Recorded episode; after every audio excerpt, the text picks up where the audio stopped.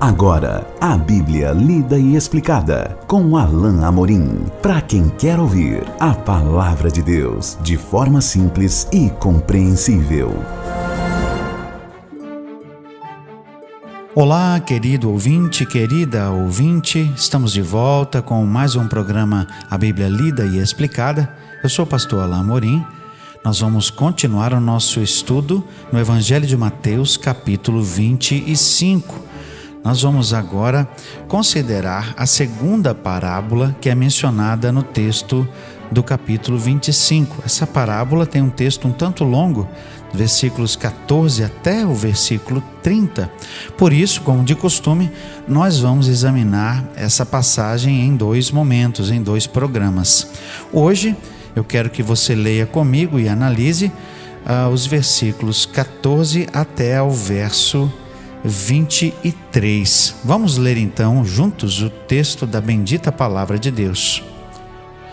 Pois será como um homem que, ausentando-se do país, chamou seus servos e lhes confiou os seus bens. A um deu cinco talentos, a outro dois e a outro um, a cada um segundo a sua própria capacidade. E então partiu. O que recebera cinco talentos saiu imediatamente a negociar com eles e ganhou outros cinco. Do mesmo modo, o que recebera dois ganhou outros dois. Mas o que recebera um, saindo, abriu uma cova e escondeu o dinheiro do seu senhor. Depois de muito tempo, voltou o senhor daqueles servos e ajustou contas com eles.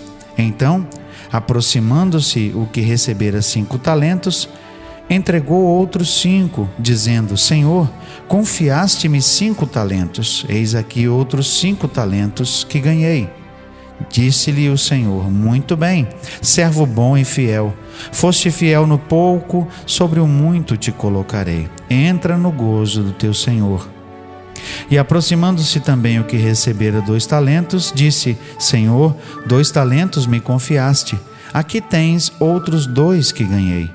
Disse-lhe o Senhor: Muito bem, servo bom e fiel. Foste fiel no pouco, sobre o muito te colocarei.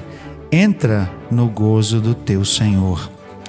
Novamente, em outra parábola, Jesus traz algo que era costumeiro, corriqueiro, conhecido naquela época, que era a situação de um dono de uma propriedade ou de um dono aqui de uma fortuna ou de um bom dinheiro e ele confia parte desse dinheiro aos seus servos para que cuidem desse dinheiro, negociem enquanto ele está viajando, enquanto ele está fora.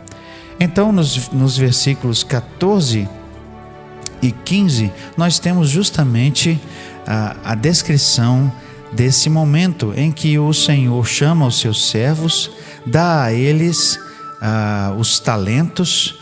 Um talento era o equivalente a mais ou menos 60 dias de trabalho ah, em dinheiro, ou seja, o dinheiro ah, de dois meses de trabalho era um talento, não é?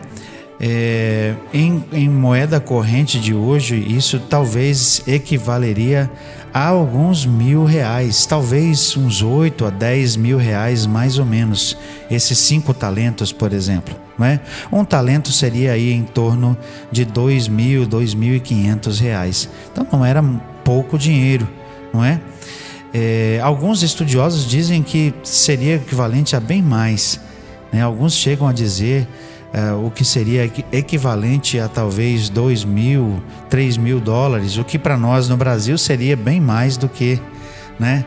Seria mais de 15 mil reais. Mas enfim, era uma boa soma de dinheiro que, esses, que esse senhor deu a esses servos. O interessante é que o texto diz que ele deu cinco talentos a um, três talentos a outro, desculpa, dois talentos a outro e um talento a outro. O que nos faz entender que servos diferentes recebem quantias diferentes, não é? Pela sua capacidade, talvez porque o Senhor já conhecia aqueles servos, mas o fato é que ele esperava que cada um deles desse um retorno. Então o texto diz que ele partiu, não é? E imediatamente o que recebeu os cinco talentos começou a negociar com seus cinco e ganhou outros cinco. E o que negociou, perdão, o que recebeu dois também negociou os seus dois e ganhou outros dois.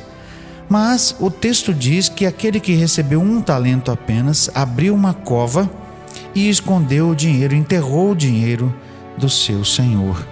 E óbvio, depois de um tempo, o seu senhor voltou de sua viagem e ele pediu então que os seus servos prestassem contas, não é? E o texto diz então que aquele que se a, a, aquele que ganhou cinco se aproximou, verso 20, e disse assim: Senhor, me deste cinco talentos, ou melhor, confiaste-me cinco talentos.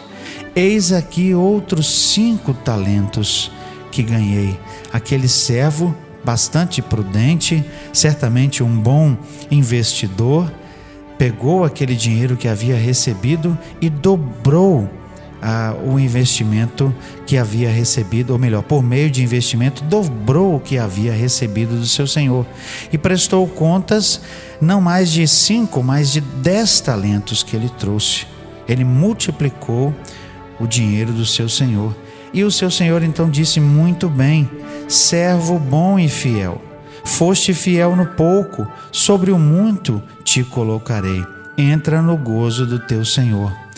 Nós não sabemos exatamente porque Jesus teria dito que foste fiel no pouco, mas certamente a imagem aqui é de que esse homem era é, bastante rico e ele talvez tenha dado uma boa quantia a esse servo para, para experimentá-lo ou, ou saber se ele realmente era alguém em quem ele poderia confiar, se ele era prudente. E essa eh, essa imagem aqui, foste fiel no pouco, sobre o muito te colocarei, talvez eh, fosse uma recompensa ainda maior. Aquele servo recebeu talvez a incumbência de cuidar uh, de uma propriedade ou de uma quantia ainda maior uh, de dinheiro, não é? E o seu senhor então uh, deu isso como recompensa. Ele seria honrado dessa forma. Da mesma maneira, aquele que entregou aquele que recebeu dois talentos entregou outros dois. E ele ouviu igualmente do Senhor, do, do, do seu Senhor, a mesma recompensa, a mesma fala. Servo bom e fiel, verso 23. Foste fiel no pouco, sobre o muito te colocarei. Nós podemos aqui, já no início, uh, para, para começarmos a, a, a compreender qual é a conotação espiritual, ou seja, qual o sentido espiritual do ensino que Jesus estava trazendo aqui. E nós já podemos tirar algumas verdades. A primeira eu comecei a dizer já lá, lá em momentos atrás, quando eu afirmei que servos diferentes eh, serão confiados de maneira diferente. Ou seja, nós, cada um de nós recebeu um talento, um dom, algo para trabalhar, algo para servir, especialmente no reino de Deus.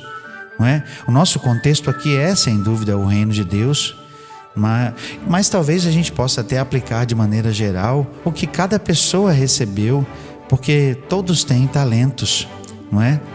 E o que estamos fazendo com os nossos talentos? O que estamos fazendo com aquilo, com aquilo que Deus nos deu? Será que estamos usando para Deus Será que estamos usando para ajudar pessoas? Será que estamos servindo a sociedade com aquilo que recebemos? Ou será que estamos é, amealhando para nós mesmos? Será que estamos sendo egoístas? Estamos juntando só para nós? Não estamos compartilhando? Não estamos administrando bem aquilo que recebemos? Essa é uma imagem muito comum na Bíblia.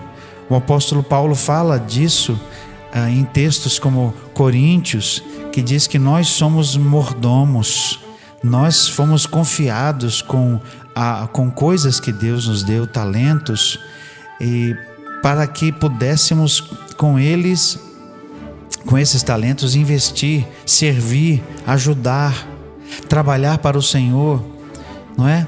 Então, essa é uma primeira implicação. O que estamos fazendo com os nossos talentos?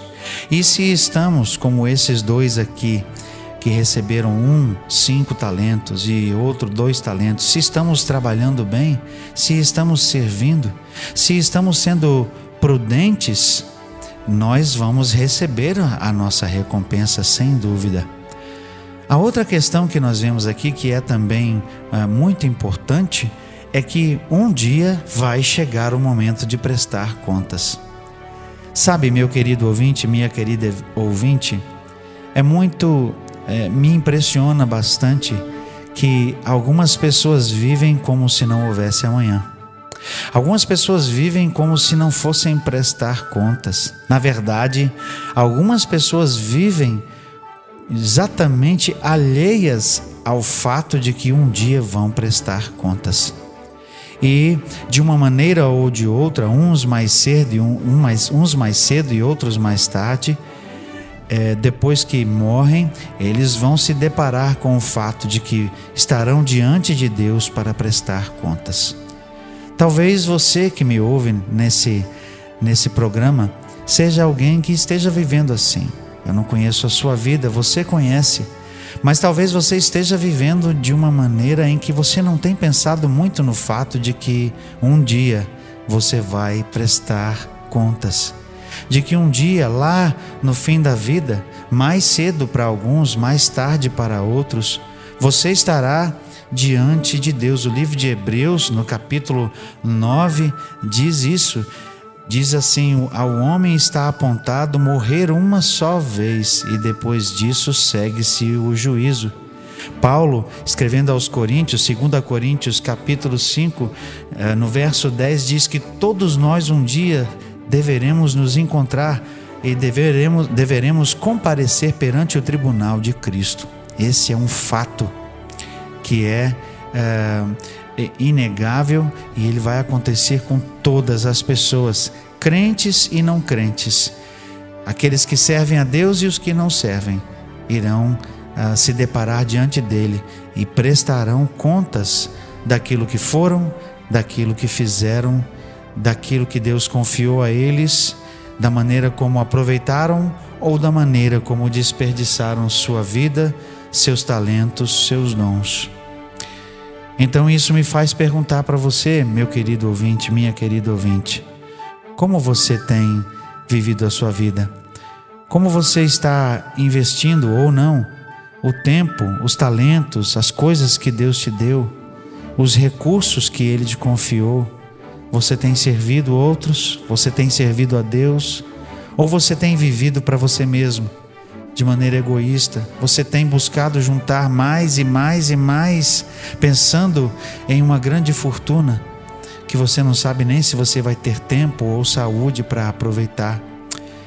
É claro que eu não estou querendo aqui ser é, negativo, de nenhuma maneira eu estou querendo ser aqui uma espécie de agoureiro, não é essa a minha intenção. Mas nós realmente precisamos pensar no que temos investido nossa vida no que temos investido nosso tempo, nossos talentos, nossos dons. Para quem?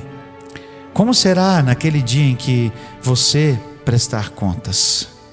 Será que você vai ouvir como esses servos aqui, servo bom e fiel?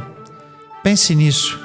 E nós vamos continuar o nosso estudo considerando a segunda parte desse texto no nosso próximo programa.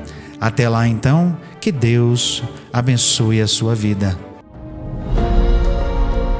Acesse agora nossa plataforma e baixe os podcasts www.rede316.com.br. A Bíblia lida e explicada com Alain Amorim.